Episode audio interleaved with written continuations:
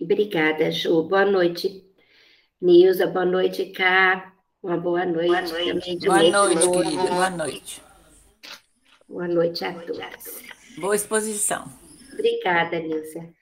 É, bom, semana passada é, nós paramos na, na parte em que o padre Hipólito, né, ele está conversando com aqueles espíritos que vivem ali naquela zona, e ele diz que que ali ainda não, que eles não encontraram, que eles, os socorristas que ali estão, ainda não encontraram, né, a residência dos anjos, como muitos acabam acreditando, como muitos ali acreditam, né, que eles são companheiros em cujo coração palpita plena a humanidade com seus defeitos e aspirações. Quer dizer, a gente às vezes cria uma falsa é, ideia de que espíritos trabalhadores do bem, com um pouco mais de esclarecimento, que eles já estão assim livres dos defeitos, né? Que eles já assim já chegaram a patamares, né, que a gente talvez a gente aspire chegar, mas eles narram que eles também têm todas essas dificuldades, que eles também ainda lutam contra as suas é, imperfeições da alma, né?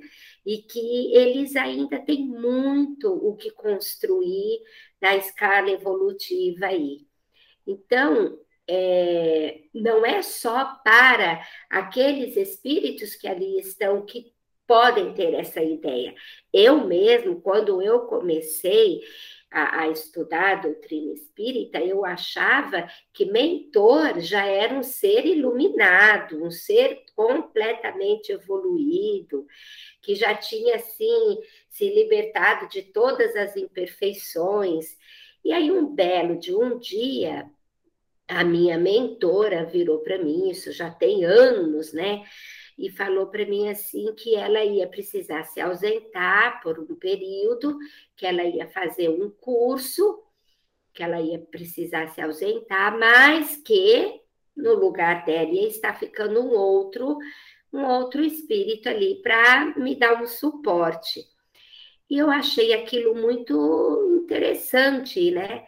E na época a Crista era minha dirigente de, de educação mediúnica, eu conversei com ela, além de dirigente de educação mediúnica, ela também era dirigente da tarefa que eu participava. E eu conversando com ela, falei, Crista, eu não entendo. Ela falou, não, a Cássia, isso é normal, eles se ausentam vez por outra, né? Quando existe uma necessidade de estudo, de alguma tarefa específica, eles se ausentam e depois eles retornam, né? Então, ali começou a, a cair a minha ficha de que realmente os espíritos, eles, mesmo que estão em uma condição um pouquinho mais adiantada que a nossa, eles também têm muito o, ainda o que trabalhar na alma deles, né? Eu não sei se vocês tinham essa ilusão, mas eu tinha essa ilusão. Bom, aí nisso, longas filas de sofredores chegavam de todos os recantos, a distância de mais ou menos uns 30 metros, André Luiz nos narra, né? Alguns ajoelhados mantinham-se em posição de supremo respeito, embora transparecessem indescritível padecimentos. Assemelhavam-se a prisioneiros respirando pela liberdade, suspirando pela liberdade. Quer dizer, enquanto o padre Hipólito estava ali falando, foram chegando vários ali perto para escutar o que ele falava, e também porque eles estavam ali é, tentando tentando é, conseguir socorro, né, para o sofrimento que eles estavam, eles queriam sair dali, né? Claro que todos que estavam ali queriam sair. Aí eles foram se aproximando, porque queriam receber ajuda, queriam se libertar daquilo ali. Porém, alguns tinham, assim, muitos vigias, né? Tinha o fosso que separava a equipe de socorro desses que ali estavam, e tinha os vigias ali no fosso, porque tinha uma, uma parte, André narra, que tinha uma parte que era mais estreita e que dariam para eles passarem, né? Porém, naquelas partes ali onde era mais estreito, tinha vigias ali. E aí, assim, entre a multidão compacta e nós outros, cavava-se profundo fosso, e onde surgiam possibilidades de transposição mais fácil, reuniam-se pequenos grupos de entidades que se revelavam por sinistra expressão fisionômica. Não podia abrigar qualquer dúvida. Aqueles rostos agressivos e duros sustentavam severa vigilância. Quer dizer, eles estavam ali para impedir que aqueles espíritos que estavam habitando aquele lugar pudessem passar. Aí eu fico assim, qual a finalidade deles é, estarem querendo assim, impedir a passagem? Por que eles estavam ali tão é, ligados a, a, a essa ideia de impedir? O quanto que ainda existe de simplesmente se compraz, comprazer, assim, sabe, de ter a satisfação com o mal. É simplesmente para que as pessoas que ali estão, para aqueles espíritos que ali estão, continuem no sofrimento. Porque não ia mudar nada, né? Eles é, serem socorridos. Então, assim, o quanto que ainda alguns espíritos se comprazem com o mal, trabalham em prol do, de, de ver outros sofrendo. Isso é muito triste.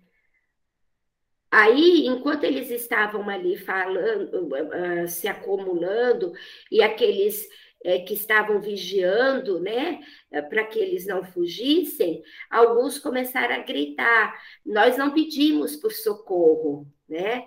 E, e nem por salvação, então vão embora daqui, eles diziam, né? Bom, bastou um dizer isso para que explodisse assim, né? Várias expressões de, de desagrado, ninguém queria, quer dizer, ninguém não, muitos que ali estavam, é, como, que não queriam esse socorro, começaram então a gritar, blasfemar, xingar, reclamar, e aí foi um alvoroço, né?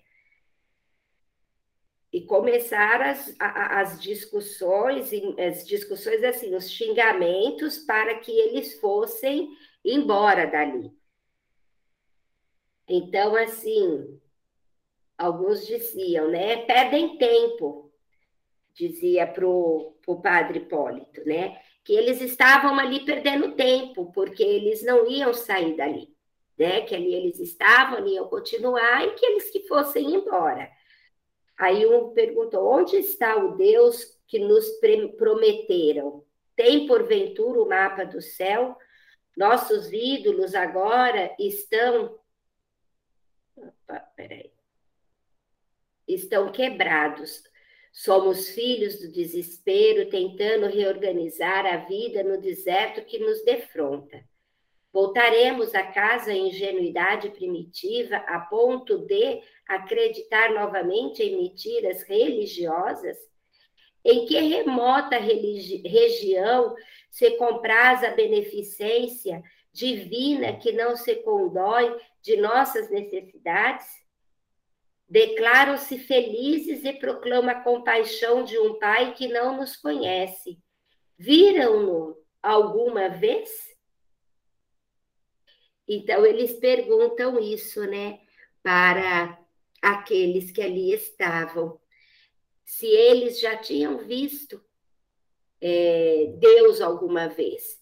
Porque os, o a religião que eles pregavam na Terra, enquanto encarnados, não serviram para nada, né? Não serviu para nada, não os ajudou, que ali eles estavam esquecidos por Deus.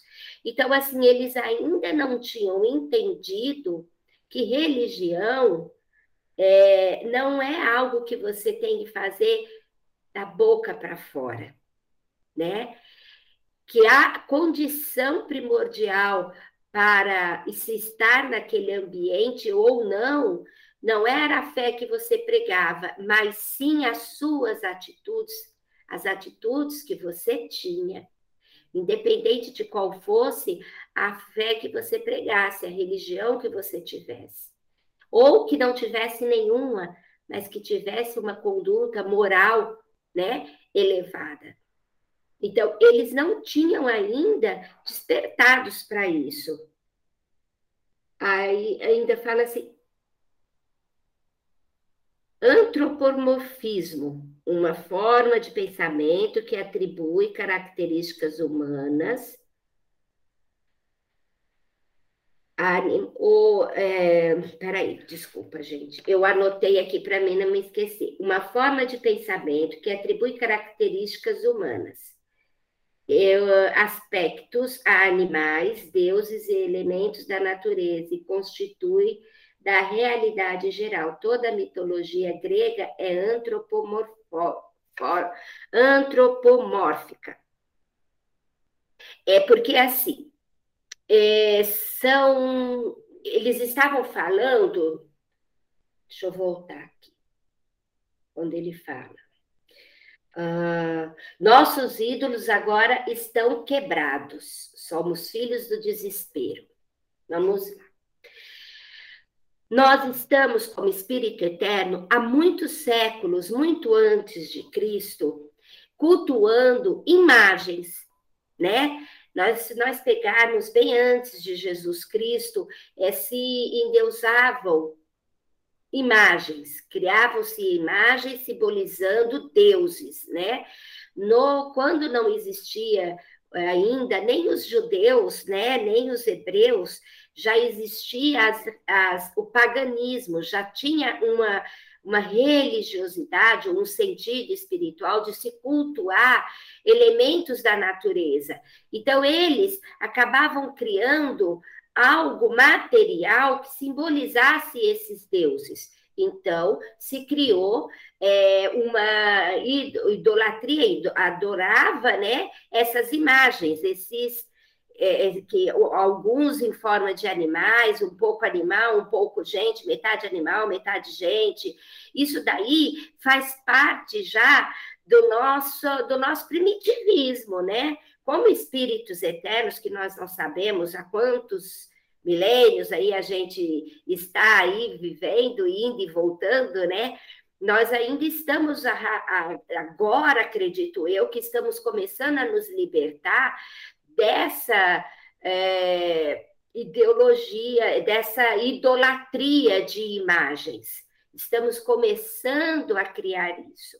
Quando o cristianismo surgiu e quando a, do, a religião é, cristã foi adotada pelo Império Romano é, como a religião daquele imperador, se não me engano, foi Constantino, ele aderiu algumas imagens, ele pegou os templos que existiam, os templos pagões que existiam na época, ele tirou todas as imagens que existiam lá dos deuses pagãos que eles cultuavam, e nela, naqueles nichos, nos lugares aonde tinha as imagens dos deuses pagãos, ele colocou é, a cruz, tanto que ele utilizou a cruz como representando a, o escudo dele, né, do, nas guerras.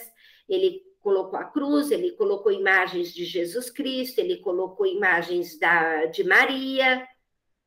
Foi ali que começou a surgir é, esse culto é, dentro do cristianismo a essas imagens porque era uma forma também, o cristianismo estava sendo muito rejeitado pela nobreza né, do império, e como ele tinha assim assimilado o cristianismo para ele, como ele entendeu que Jesus era o caminho mesmo, ele quis trazer. Então, uma forma que ele encontrou de facilitar a adesão ao, das pessoas do, do, da nobreza romana ao cristianismo foi impondo assim algumas coisas trazidas ainda do paganismo, né? Também teve o sacrifício, né? Que nas religiões no, pagãs, o sacrifício humano era algo comum.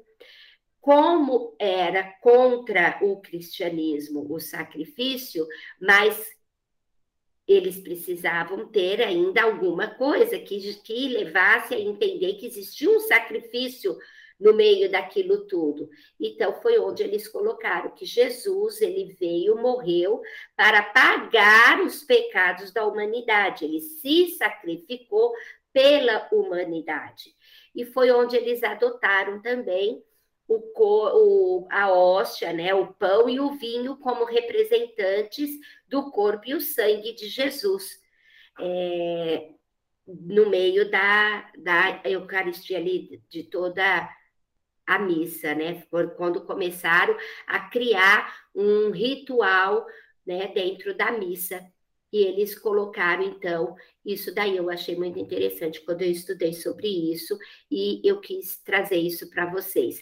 Que esse negócio da gente cultuar essas imagens é muito antigo, bem antes de Jesus, e quando eles falam aqui que os nossos, né, já estão quebrados, os nossos é, nossos ídolos agora estão quebrados, quer dizer, eles acreditavam muito nos santos, na, né, cultuavam as imagens, cultuavam toda aquela parte é, da, da, da, da igreja ali, onde se cultua as imagens daquela todo aquele misticismo da missa, toda aquela parte litúrgica da missa, onde se cultua e se fala, eles acreditavam que eles fazendo tudo aquilo, estaria tudo certo, que pecando, mas se confessando e pagando tantas penitências, que eles estariam libertos do erro que eles cometeram. Então, na cabeça deles, eles agiram certo, porque dentro da religiosidade que eles praticavam enquanto encarnados, eles tinham que estar salvos, eles tinham que estar junto de Deus, eles tinham que estar junto do lado de Jesus. Então, aonde estava Jesus? Porque eu pratiquei tudo. Se a fé que eu sigo, se a minha religião diz que se eu pagar tantas coisas, se eu me confessar, se eu ir toda semana, se eu comungar, eu vou estar tá legal, vou estar tá quites com Deus, sabe? Vai ter pago os meus pecados. Então, aonde está? Eu vou morrer e vou estar tá numa situação dessa? Óbvio, né? Aonde que está Deus? Então, eles ainda não despertaram de que tudo aquilo ali é, não era o suficiente, que a transformação tinha que ser outra. Não sei qual foi a interpretação que vocês tiveram dessa parte, meninas. Até gostaria de ouvir. Quer dizer, eu estou falando meninas porque eu não sei quem que está ali da casa espírita, tá? Eu acho que um é o Hércules, mas não tenho certeza. Então, eu gostaria de ouvir se vocês tiverem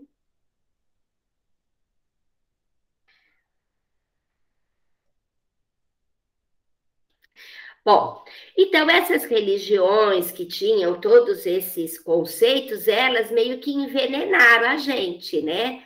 Da, de, dos nossos, da nossa concepção, nos deram uma falsa concepção do que é Deus, né? Então, assim, aquilo que eu acabei de falar, eu posso errar, posso fazer, e depois está tudo certo. Então, é uma falsa concepção do que seja as leis de Deus, do que seja Deus, né? Bom, as palavras do padre seriam vivas e convincentes, mas para aqueles que ali estavam foram proferidas, mostraram-se frias e insensíveis. E aí, assim, quantas vezes a gente já ouviu determinadas coisas e não tivemos ouvidos de ouvir, né? Quantas vezes a gente já leu ou fez um evangelho de cair um determinado texto para nós no nosso evangelho e aí, depois de tempo, cai de novo e a gente tem uma compreensão mais profunda, né? Parece que a gente, assim, desperta e compreende melhor, né? A, a nossa percepção se torna mais sutil, a gente se torna, assim, um pouco mais aberto a assimilar aquele ensinamento. Era isso que estava acontecendo ali. Alguns estavam ouvindo e não estavam servindo de nada. Outros começavam a fazer um eco ali, sabe, assim, tendo uma ressonânciazinha, né? Bom, aumentaram-se o número daqueles que ouviam atentos, porém entre eles não havia nenhuma criança a dissertação de Padre Hipólito lhes fizera enorme bem. Muitos choravam, porém ainda tinha aqueles que amaldiçoavam. André, ele teve até impulsos de, de ter assim uma reação, né? Ele quis até reagir àquilo ali.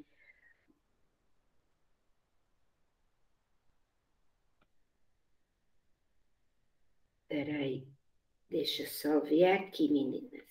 Sim, estou aqui.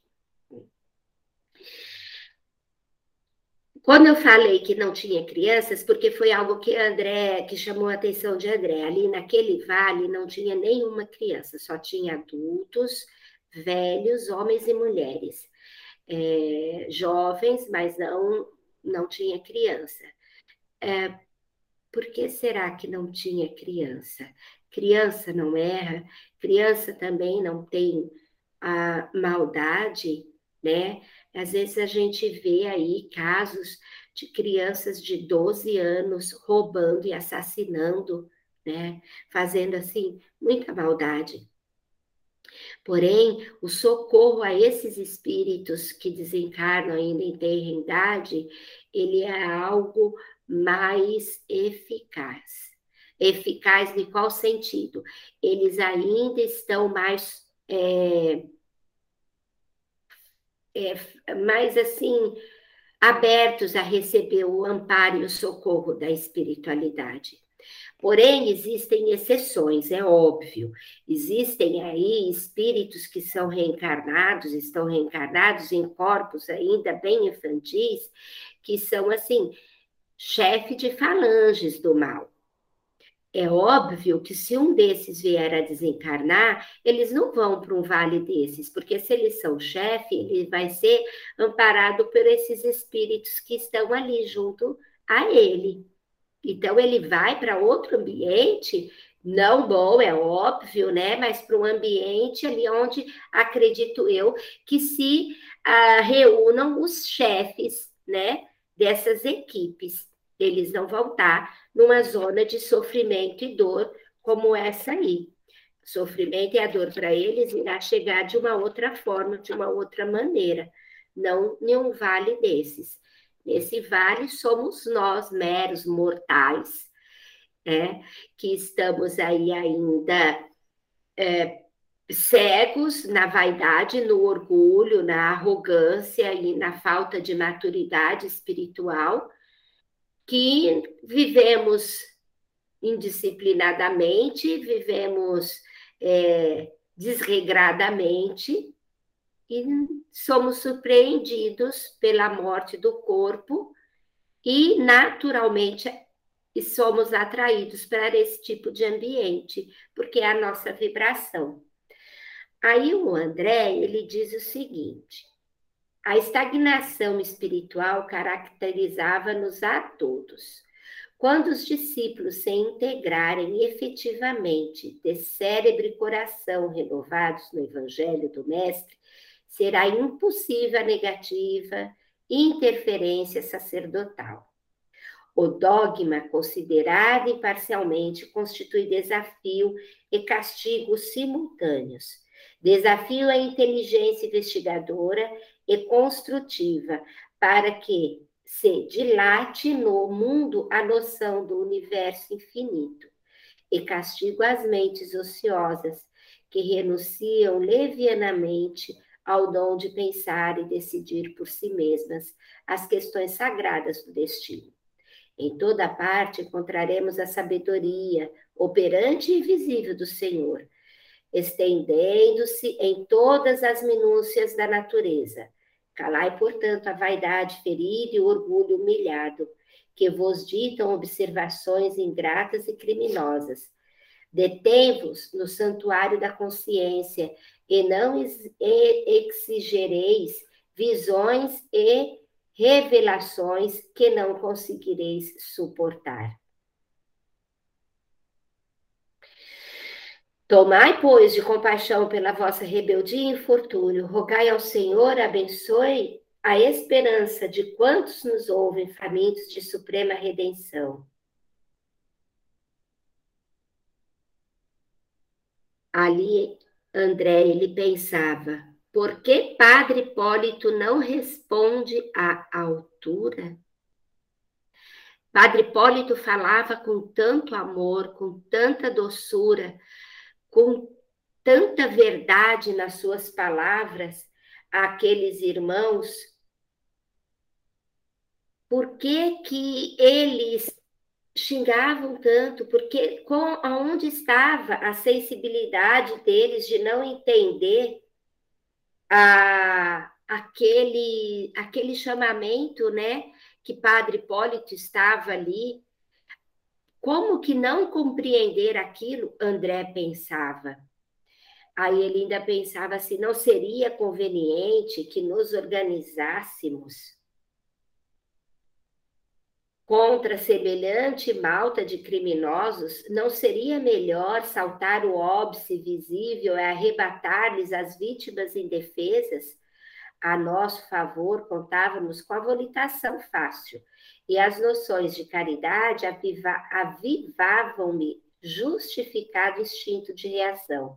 Perante nós, a algumas dezenas de metros, viam-se mulheres desfiguradas pela dor, velhos e, mo e moços esquálidos e abatidos. Ninguém fugia ao doloroso aspecto de supremo infortúnio.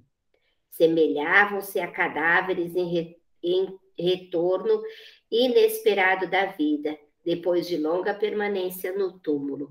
Ele estava assim, compadecido daqueles que estavam ali em tamanho sofrimento e não entendendo assim, nossa, por que, que a gente não vai lá? Nós conseguimos volitar, vamos lá, salva, né? Resgata esses irmãos ali que estão nesse sofrimento todo. E, e, e, pronto, a gente consegue fazer isso facilmente. Por que não fazer, né? Aí ele ainda falava: não possuíamos suficiente poder para a repressão necessária? Aí o Jerônimo, percebeu o que André estava falando, né? Estava pensando. E aí Jerônimo diz assim: André, extingue a vibração de cólera injusta. Ninguém auxilia por intermédio da irritação pessoal. Não assumas papel de crítico. Permanecemos aqui na qualidade de irmãos mais velhos no conhecimento divino, tentando socorro aos mais jovens, menos felizes que nós. Revistamos-nos de calma e paciência. Re res responder a insultos descabidos é perder valioso tempo na obra de confraternização ante o Pai, ante o Eterno Pai. Hipólito não pode duelar verbalmente, nem a irmã Zenóbia autoriza qualquer violência a estes infortunados, sob pena de relegarmos ao esquecimento sublime oportunidade de praticar o verdadeiro bem. Modifica a emissão mental para que te não falte a cooperação construtiva e aguardemos a voz não para condenar, e sim para informar e edificar cristãmente. Gente do céu, isso é uma verdadeira lição para nós. Quantas vezes a gente está sendo atacado por palavras de outras pessoas que a gente julga não merecer, que às vezes pode até ser que a gente não mereça mesmo. E em vez da gente ouvir e entender que o outro não tem ainda a maturidade necessária para compreender, a gente faz o quê? A gente revida.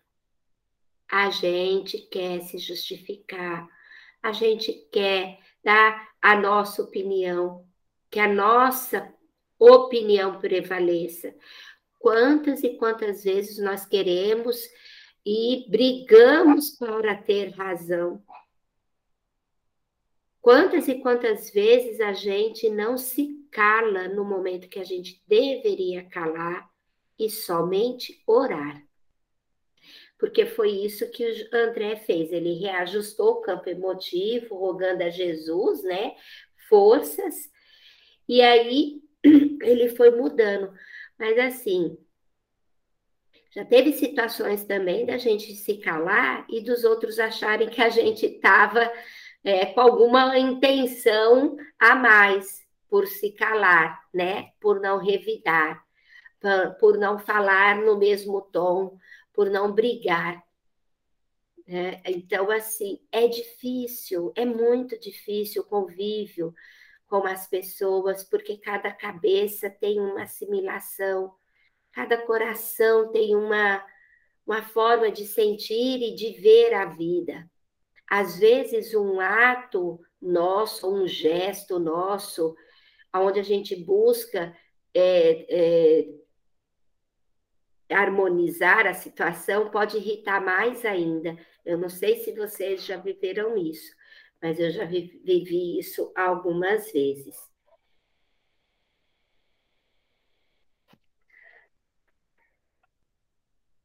Bom, André reajusta o campo emotivo, ainda demonstrando o velho homem que ali estava dentro dele, né? Ele ainda não tinha é, galgado ali grandes aquisições ainda, ainda o velho homem ainda habitava ali dentro dele. Essas criaturas necessitam de amparo e compaixão, não tinham recebido ainda a bênção da fé viva da transformação, do reconhecimento das próprias necessidades interiores por incapacidade espiritual. Desprezavam as dádivas da providência e injuriavam o mestre. Aí André se questiona: quem éramos nós para convertê-las inopinadamente se o próprio Senhor lhes tolera paciente e amigo as palavras torpes, sem represálias individuais? Quer dizer, se o próprio Jesus tolerava, né? Porque se Jesus quisesse, tudo isso poderia cessar. Mas se o próprio Cristo tolerava todas essas injúrias, todas essas palavras, quem seriam eles para não tolerar isso? Quem seriam eles? Aonde eles estariam agindo melhor se eles fossem forçar uma situação? Porque eles já, aqueles que ali estavam, não estavam ali à toa. Algum motivo tinha por eles estarem ali. Então, tudo estava certo. Para poder socorrer eles, tinha que haver uma transformação interior de cada um que estava ali. Tanto que não, não era assim socorrido o bando todo, né? Esse socorro, quando existe, é, quando acontece esses socorros, eles são assim, de pequenos grupos. Pequenos que eu falo, comparado com a multidão que habita essas regiões. Eles não conseguem limpar um campo desse de uma vez só, porque são pequenos grupos que conseguem essa transformação. Qual é a transformação? É compreender as minhas necessidades interiores reais, não aquelas imediatas que eu trago ainda arraigada em mim das várias existências aqui na Terra, aonde o imediatismo nos consome a alma. mas sim a necessidade enquanto espírito eterno. Quais são essas nossas necessidades reais?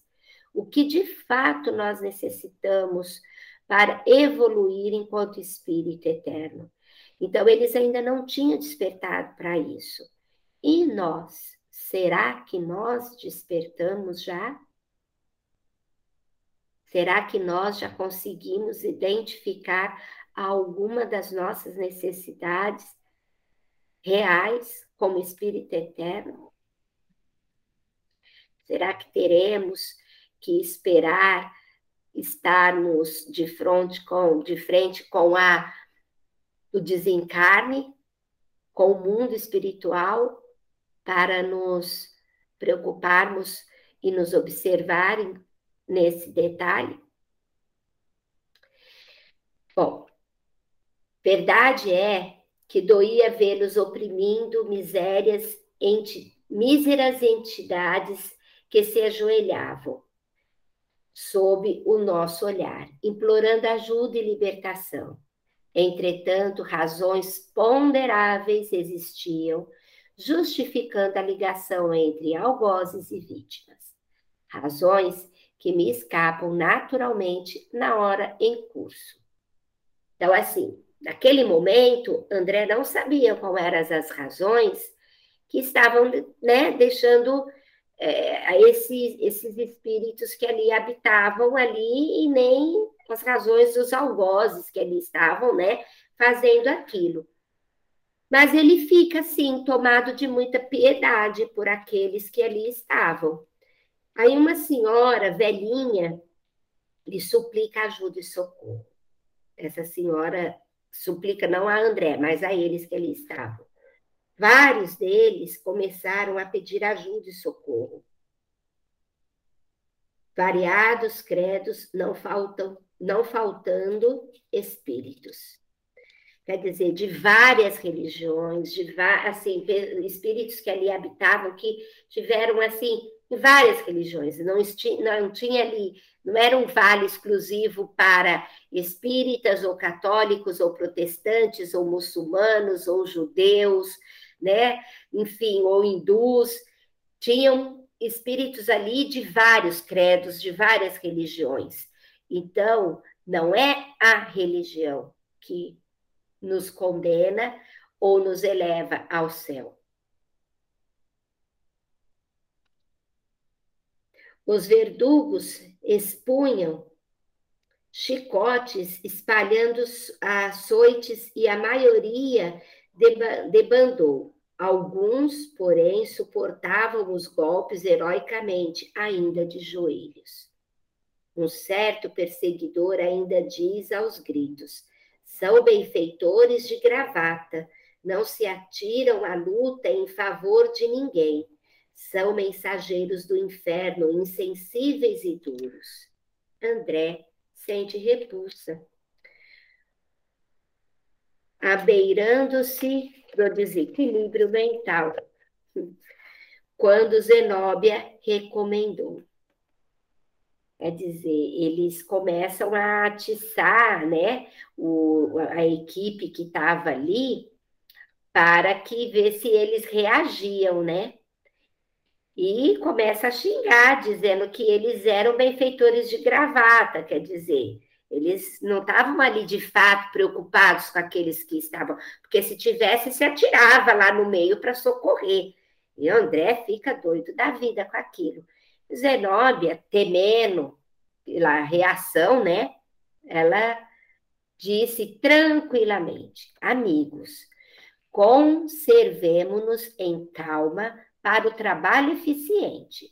Ninguém se conserva nestes abismos de dor sem razão de ser. Que seria do cristianismo se Jesus abandonasse o madeiro do testemunho a meio caminho a fim de entrar em pugilado com a multidão? Desculpa, gente, aqui eu estou com tosse. É, isso que Zenóbia falou, assim, trouxe razão para a eles que ali estavam, que, né, que já estavam assim se incomodando com aquela situação. Porque, de fato, ninguém estava ali sem razão. E o que seria do cristianismo se Jesus tivesse, em vez de ter suportado tudo que ele suportou, ele tivesse usado da sua é, palavra para se libertar da cruz, do seu poder, né, de, de, de orador que ele era, né, do seu poder espiritual, seu poder elevadíssimo espiritual, para mostrar a Pilatos e a multidão que pedia a sua morte, Jesus simplesmente poderia começar a pregar ali e com certeza ia convencer, se não 100%, mas a grande maioria, de que ele era inocente, porque ele era inocente. Mas Jesus se calou. Jesus se calou e ele deixou-se morrer. Nós condenamos Jesus, nós matamos Jesus na cruz, né? Nossa vaidade, a nossa arrogância é, é, condenou Jesus à morte, mas estava tudo como deveria ser na época, para que o cristianismo pudesse nascer e ser o que é hoje, né? Ter essa, essa salvação que muitos aceitam, que muitos entendem, ou essa libertação que muitos compreendem, né? Porque o cristianismo ele nos liberta é, os ensinamentos de Jesus nos traz a liberdade, nos tira da cegueira, da ignorância e nos traz a liberdade, sabendo que somos os únicos responsáveis pelos nossos atos. E diante de sermos os únicos responsáveis pelos nossos atos, é, é que a gente compreende facilmente o que Zenobia está dizendo. Ninguém está ali por não merecer. Então, quando Zenóbia diz isso, os trabalhadores eles se refazem, né? Eles voltam de novo à razão. E, alguns dos espíritos que lá estavam, do, naquele ambiente horrível, eles tentavam atravessar o fosso, mas logo eram atingidos pelos algozes que ali estavam, né? E Zenóbia determinou que fossem lançadas faixas luminosas de salvação ao outro lado. Então, foi lançado, eu, eu acredito que, que essas faixas serviam como se fosse uma ponte, sabe? É, passando por esse fosso, foi essa a impressão que eu tive. Uma faixa formando tipo uma ponte para que esses espíritos que estavam tentando ultrapassar o fosso subissem nela para serem resgatados e entidades perversas em grande número continham os aflitos prisioneiros, impedindo-lhes o salvamento. O esforço persistiu por longos minutos, porém sem sucesso.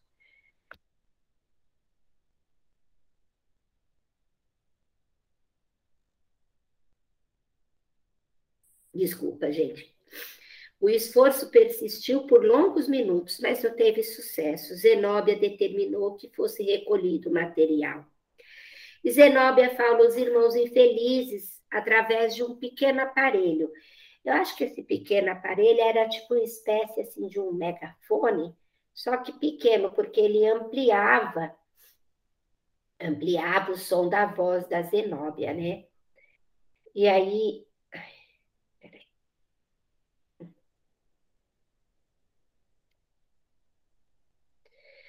É... Zenóbia, então, ela diz o seguinte a eles ali através. Regozijai-vos, ó corações de boa vontade. Deixa eu só ter certeza, gente, que eu estou. Ai, esse... Eu me atrapalho um pouco ainda com o Kindle. Regozijai-vos, ó corações de boa vontade, confiai, sobretudo, na proteção de nosso Senhor Jesus. Dilaceram-nos vossas dores, tocam-nos de perto as incompreensões e sofrimentos a que vos entregastes. Apartados da lei divina, e se não atra...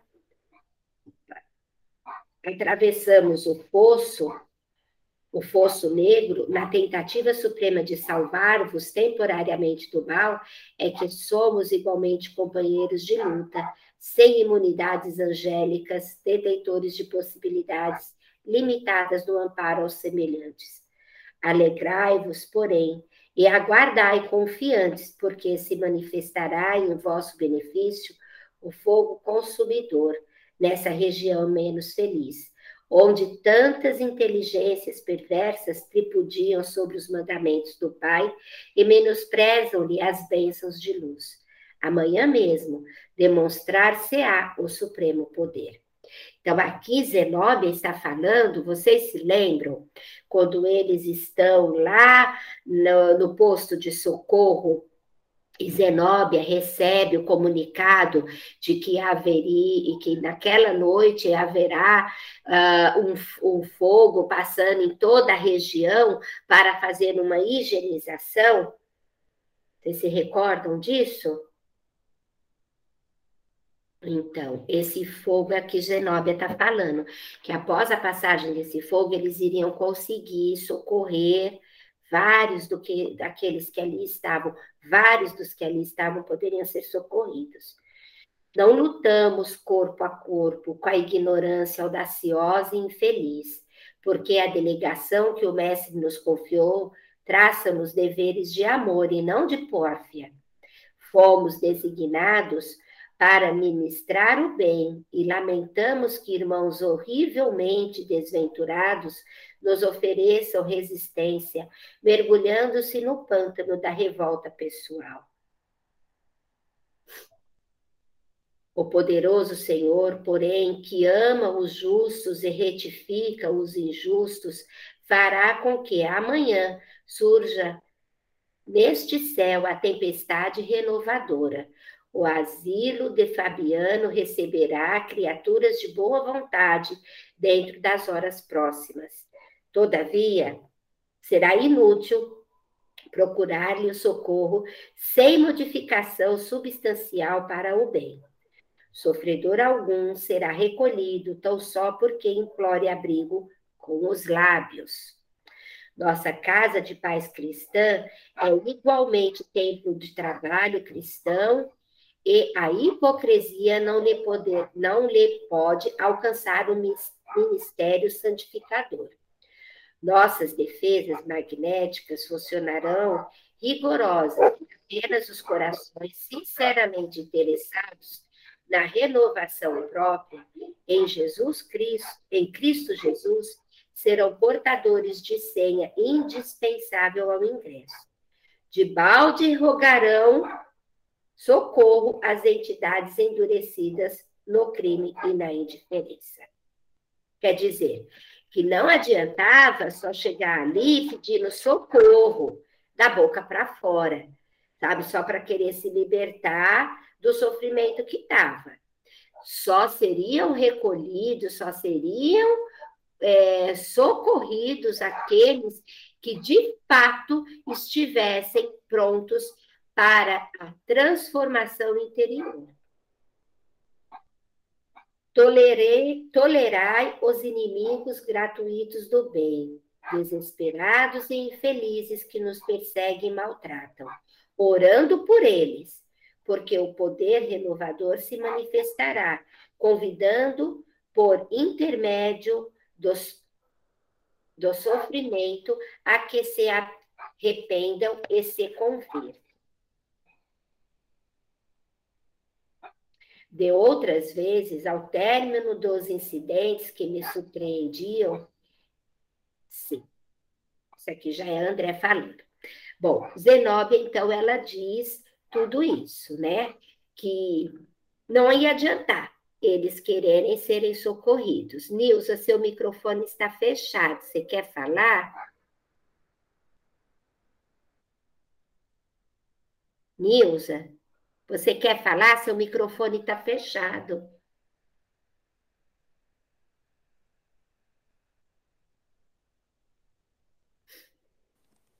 Não, eu estou adorando a sua palestra, viu? Ah, Depois, é muito, muito é, esclarecedora, coisas que a gente também, do passado, aquela história do Constantino, eu também estou meio ligada nisso. Eu achei que ele atrapalhou muito a vida da gente, mas tudo bem, né? E ele e a mãe dele, né? Bom, mas eu estava aqui bolando a, a oração de encerramento que eu queria fazer, tá? Tá joia. Tá, Estamos quase terminando. Aí você tá faz a prece. Tá bom. Bom, a Zenóbia diz tudo isso, né? De que se não houver de fato essa transformação, não é que a pessoa que está ali, aquele espírito que está ali naquele vale, vai de repente se transformar em um ser angelical, é óbvio que não. Mas ele precisa ter desperto nele a compreensão de que a mudança tem que ser dele de que ele, como Espírito Eterno, necessita mudar a sua conduta e se colocar à disposição para começar essa mudança de fato. Aí André, né, ele diz assim: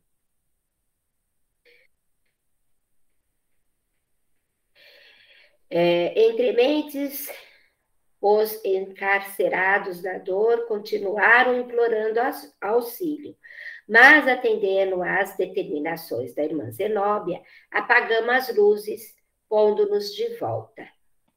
E André diz: De outras vezes, ao término dos incidentes que me surpreendiam, eu conservava uma imensidade de indagações do cérebro ágil e curioso Agora, todavia, regressava tristemente. Porque assim, não é que André não participou de atividade que não foi bem sucedida. Ele participou de outras atividades antes dessa, que não teve o resultado esperado. Mas ele voltava assim com a mente fervilhando de, de indagações, e querendo aprender e querendo compreender mais, mas dessa vez não. A mente sedenta de conhecimento de André dessa vez estava triste. André estava triste por ver é, a extensão da luta daqueles espíritos ali, né? Devido às suas escolhas as escolhas que nós temos enquanto encarnados, o resultado dessas escolhas é aquele ali, daqueles espíritos que estão habitando ali, as escolhas que eles tiveram deixaram ele nessa, eles nessa situação.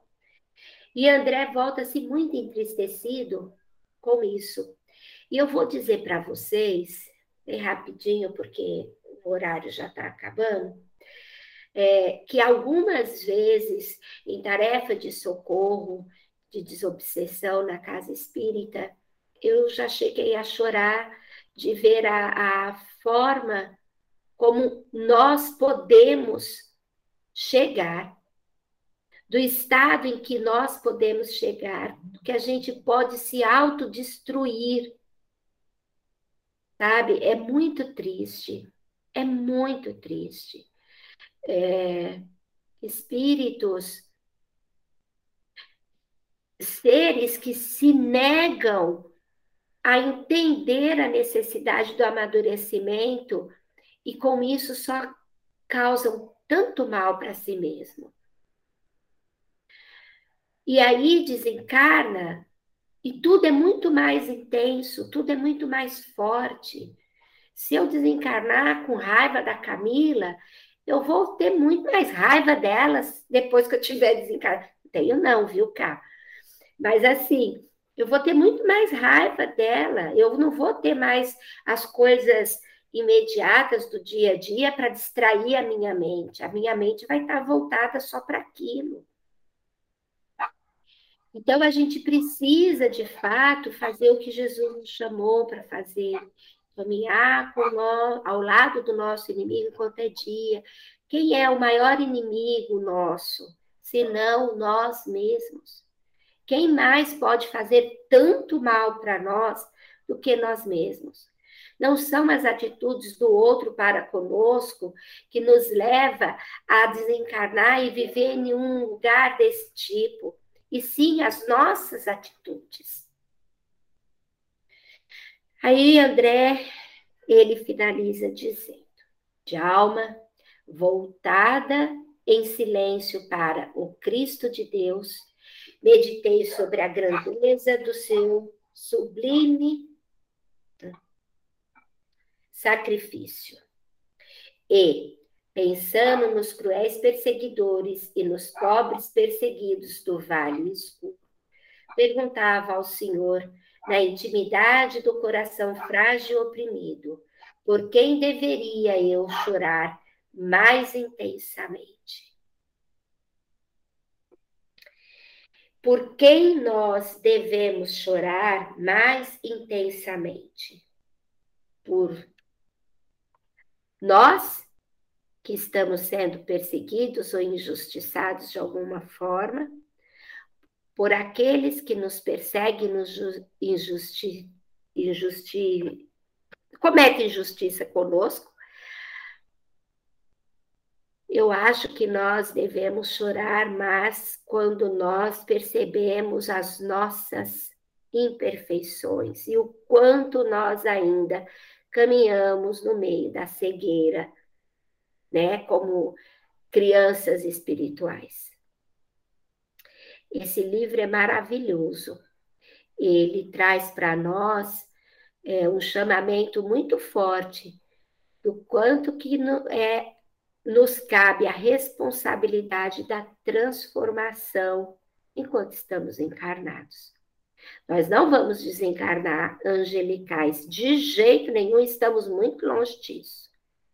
Porém, nós podemos desencarnar um pouco mais conscientes da necessidade de transformação.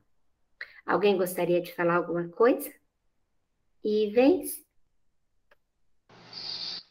É, eu fiquei mais ouvindo porque a gente estava no caminho e arrumando a cena para hoje mas eu ouvi e também gostei muito, assim como a, a dona Nilza comentou. Parabéns, está sendo um nível ótimo e uma profundidade muito boa, e além de trazer também é, reflexões bem profundas, né? Então a gente fica ansioso aí para que chega a quarta-feira, né? Quarta-feira que vem estaremos aí de novo.